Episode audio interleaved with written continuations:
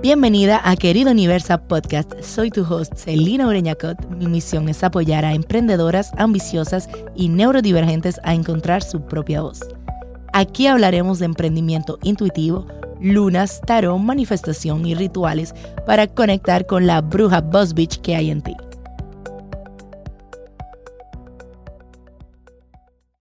Querida Universa, Hoy vengo a hablarte de cómo cuando no sabes poner límites a los demás, eliges la mejor vía para perderte a ti misma. Hoy hablaremos de ir lento en vez de ir rápido y sobre todo de ir a tu tiempo. Si vienes como yo, de una familia matriarcal, con una madre narcisista que estaba muy ocupada reviviendo sus traumas de la infancia y volcó toda su atención en mí para cumplir todo lo que ella no había logrado, esto resonará mucho contigo. Toda la vida la tuve como esa figura de autoridad y guía suprema. Y me fui perdiendo. Lo que pasa es que no tenía conciencia de eso hasta que hice mi viaje del héroe. O sea, esa travesía de salir de casa, figurativamente o físicamente, para aventurarme al mundo.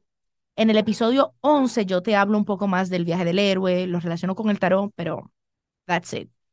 Eh, y por ejemplo, si viste a Barbie, la película de Barbie, básicamente es un viaje del héroe o Matrix o muchas películas de superhéroe, porque eh, básicamente tú sales de lo conocido, de tu casa, de tu ambiente y te vas a lo desconocido y te vas a enfrentar en ese proceso a tu propia historia y a unos obstáculos y a una cantidad de cosas. Entonces, em, ese mismo viaje del héroe me hizo tomar conciencia de cosas. Otro elemento que me hizo tomar conciencia, hacer clic, fue el hecho de yo volverme madre y de enfrentarme a mi propia herida materna. Entonces, en mi proceso de separación de esa madre que me crió, para intentar entenderla como una mujer con sus cosas buenas y malas, apeándola de ese pedestal construido durante años, pues entonces caí en varias ocasiones en situaciones donde terminaba también buscando esa autoridad y esa aprobación perdida en otras partes. O sea, porque sí, yo te voy a hablar de madre, yo te voy a hablar de, ese people pleasing, te voy a hablar de límites, te voy a hablar de cómo a veces las cosas traspasan eh, esa primera versión, esa, por ejemplo, el hecho, por ejemplo, que sea mi madre, de donde empezó, pero traspasó a otras áreas en la vida, como suele pasar.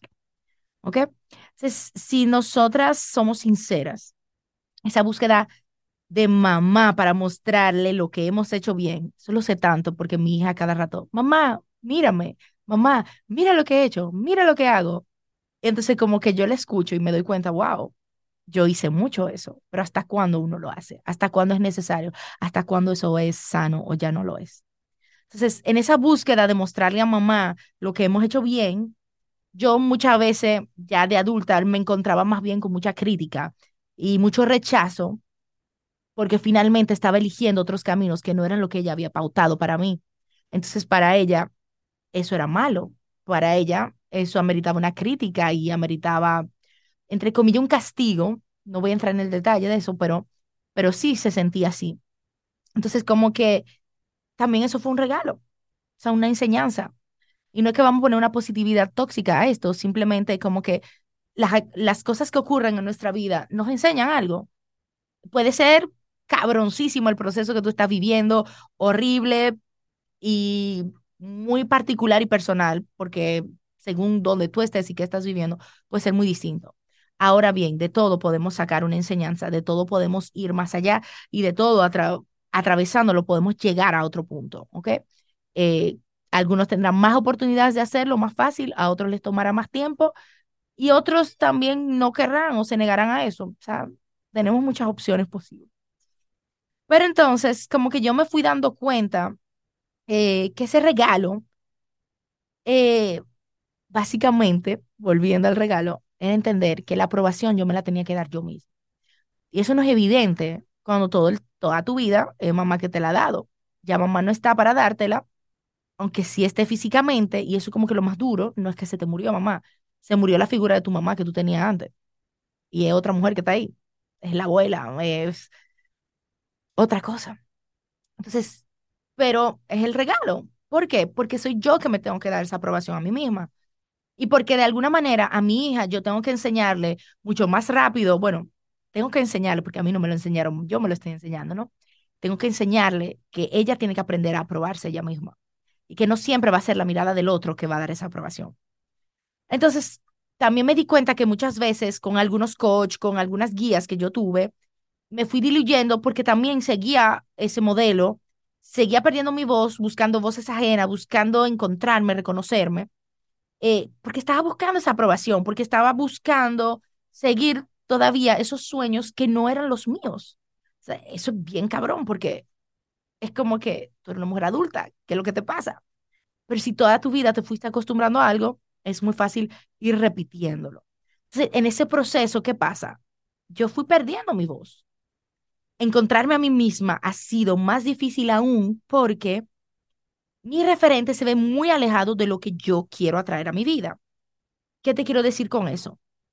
Yo me alejo de mamá porque vivir como ella no me resulta cómodo, porque yo no quiero vivir a través de mis traumas, porque yo quiero sanar, porque yo no quiero, yo quiero cortar generacionalmente eh, todo lo que esa línea materna, que tal vez no es solo de mamá, sino de todas las mujeres que vienen atrás, eh, han cargado de ese peso de esa herida materna, de, de cómo ser madre, de reconocerse, de aceptarse, eh, en un mundo machista, patriarcal, donde finalmente eh, no se te da todo ese espacio de tu ser y de reconocerte.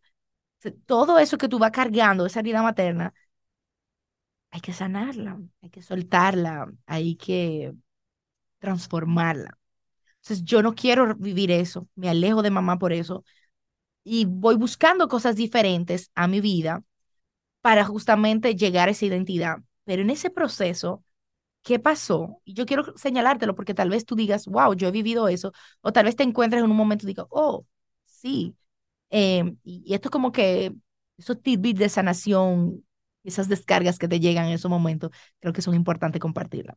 Si yo me alejo de mamá, yo estoy buscando cosas diferentes, me conecto con la magia, con la sanación, con la brujería, con slow living, y me doy cuenta que en ese mismo proceso que estoy, tomo una ruta conocida, que es la ruta de la masculinidad tóxica, de la acción, de la acción, de hacer, de hacer, de hacer, de, de que mi mucho trabajo me va a dar mucho resultado.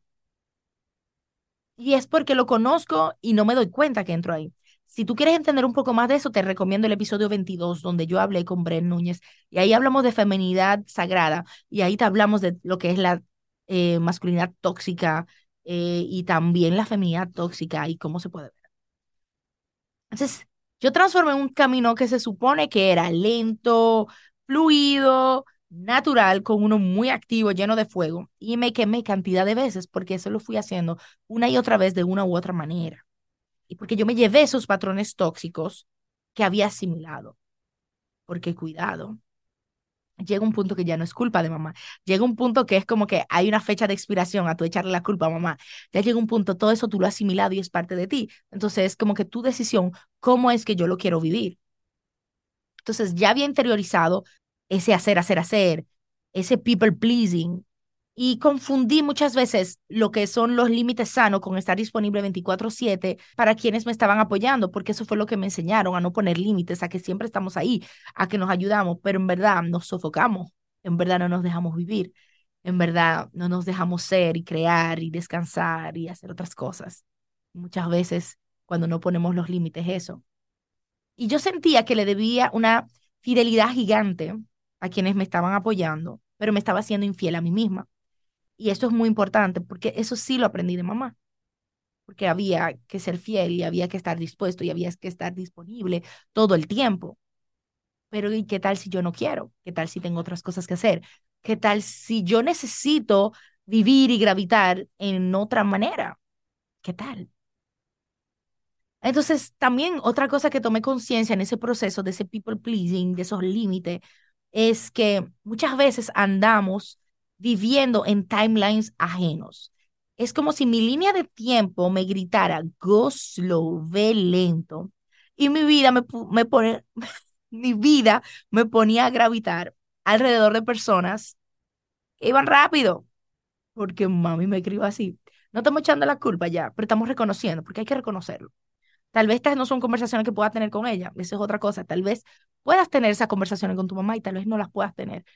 Y más allá de tener esas conversaciones con ella, es tenerlas contigo misma, es trabajar esa herida interna, es sanar para ti, más allá de cualquier otra cosa. Ese people pleasing, esa aprobación de la figura de autoridad, vino con ansiedad, con miedos, con comparaciones. Y todo eso iba en contra de mi intuición, de mi verdad y del plan de mi alma, porque justamente como que se estaba sintiendo todo eso. Y como todo iba tan rápido, yo decidí escucharme y hacerlo todo más slow. Y por eso que he sentido unas grandes ganas de ir más suave en toda la vida, volver a mi porqué de hace unos años, en cuanto a mi negocio, en cuanto a mi vida, y mejorarlo, porque está en toda la experiencia vivida, qué bacanería y reencontrarme con la cocina, con, y con hacer pan. Literalmente, una amiga mía, yo estaba hablando con ella y era, ¿qué es lo que tú quieres hacer? ¿Cómo tú te ves? Y yo, yo me veo haciendo pan. ¿Cómo que haciendo pan? Haciendo pan, amasando, horneando, mezclando, dedicándome a mi salud, a mi hogar, lentamente, prestándole tanta atención a todo lo que entra en mi cuerpo para yo estar mejor. Y te explico, o sea, literalmente em, mis hormonas andan revueltas hace, hace un tiempo, o la vida entera, porque yo sufro de síndrome de ovario poliquístico. Pero entonces en los últimos años yo he sentido como que diferentes síntomas que no me han gustado tanto. Y yo necesito prestarle atención a este cuerpo que habito. Es lo que me pide. Y yo amo muchísimo la ciclicidad, pero entonces si yo tengo eh, unos ciclos larguísimos, una menstruación larguísima. O ¿qué es lo que me está diciendo mi cuerpo? Mi cuerpo me está diciendo, para ya, toma una pausa. O sea, yo hablaba con mi psicóloga y ella me, o sea, ¿qué es lo que te dice tu cuerpo? ¿Qué quiere decir eso? Y mi cuerpo me dijo, me gritó, para, descansa. Tú no necesitas ir corriendo, bájale algo. No tienes que comprobarle nada a nadie. Eh, es parte de mi diseño humano, comprobar, demostrar pero al mismo tiempo es como, no hay que demostrarle nada a nadie. Es como, tú eres feliz, esa vida es la que tú quieres vivir. No, pausa, cógelo suave, eso es lo que queremos. Y por eso yo aplaudo muchísimo a las mujeres que logran justamente hacer ese vínculo entre lo femenino y lo masculino. Yo creo que todas deberíamos aspirar a eso, porque priorizan también la voz de su intuición y no ponen deseos ajenos por delante, porque ese fuego, esa estructura que necesitarían para llegar a lo suyo, lo aplican para lo suyo. Esas mujeres que se aman por encima de todo y no responden a timelines ajenos que no le pertenecen. Muchas veces nos metemos en otros timelines que no son nuestros, de nuestros padres, de nuestros hijos, de nuestras parejas, pero ¿quiénes somos nosotras? Sola. Pero todo esto implica hacer un trabajo interno para tú poder llegar a ser esa mujer. Y ese trabajo interno implica que implica aceptar el rechazo, aceptar que no siempre todo lo que tú vas a hacer le va a gustar a los otros. Duro con el people pleasing, pero es así. Reconocer que si tú eres ultra sensible, ¿cuáles son tus emociones? ¿Cuáles no son las tuyas? Que tú estás cargando extra que no te toca cargar. Ser más filtro y menos esponja. Yo lo digo mucho eso, pero es como que tan importante y es tan fácil volverte esponja y es muy pesado y peligroso aprender a manejar tu sistema nervioso. Oye, qué importante es aprender a, manejar tu sistema nervioso. Te dice muchas cosas, conectar con tu cuerpo, qué es lo que dice tu cuerpo, más allá de tu mente, más allá de esas creencias, más allá de todas esas cosas impuestas por esa crianza tuya, por la vida. ¿qué más hay? ¿Qué dice tu cuerpo? ¿Cómo responde? Es saber tomarte espacios para manejar la intensidad de las emociones, para darte tiempo de cool down, para procesar, y para no proyectar todo el tiempo, para no estar... Em, una vez en un libro leí algo súper chulo, que eras como que tú estás respondiéndole a la vida o tú estás reaccionándole a la vida. Y hay una gran diferencia. Hay uno que es más con paz y tranquilidad y hay otro que es reacción, cha, cha, cha, cha. Y eso te está diciendo, espérate, vas muy rápido. Y siempre es como que elegir tu propio camino y volver a elegirlo y equivocarte y coger otra ruta que no eran y volver, no importa. Y reconocer que tú puedes pertenecer. Tú siempre perteneces, perteneces, perteneces, perteneces, escúchame, perteneces. pero elige bien dónde, dónde quieres pertenecer. Y equivócate, pero vuelve donde tú realmente perteneces. Entonces, aprende a poner límites sanos. Eso es como un gran regalo para ti. Date cuenta cuando le estás dando más importancia a lo que otros quieren y no a ti misma. Hay espacio para todas. Sé grande, brilla, grita y sé feliz siendo tú, siguiendo tus sueños. Y con esto se despide una bruja Boss Beach. Bye. Gracias por escucharme hasta aquí. Puedes seguirme en las redes como Celina Mindful Lab o suscribirte a mi boletín en celinamindfullab.com, donde ofrezco pronósticos astrales, lecturas de tarot, playlist y reflexiones que te van a abrir la mente y sanarte el corazón.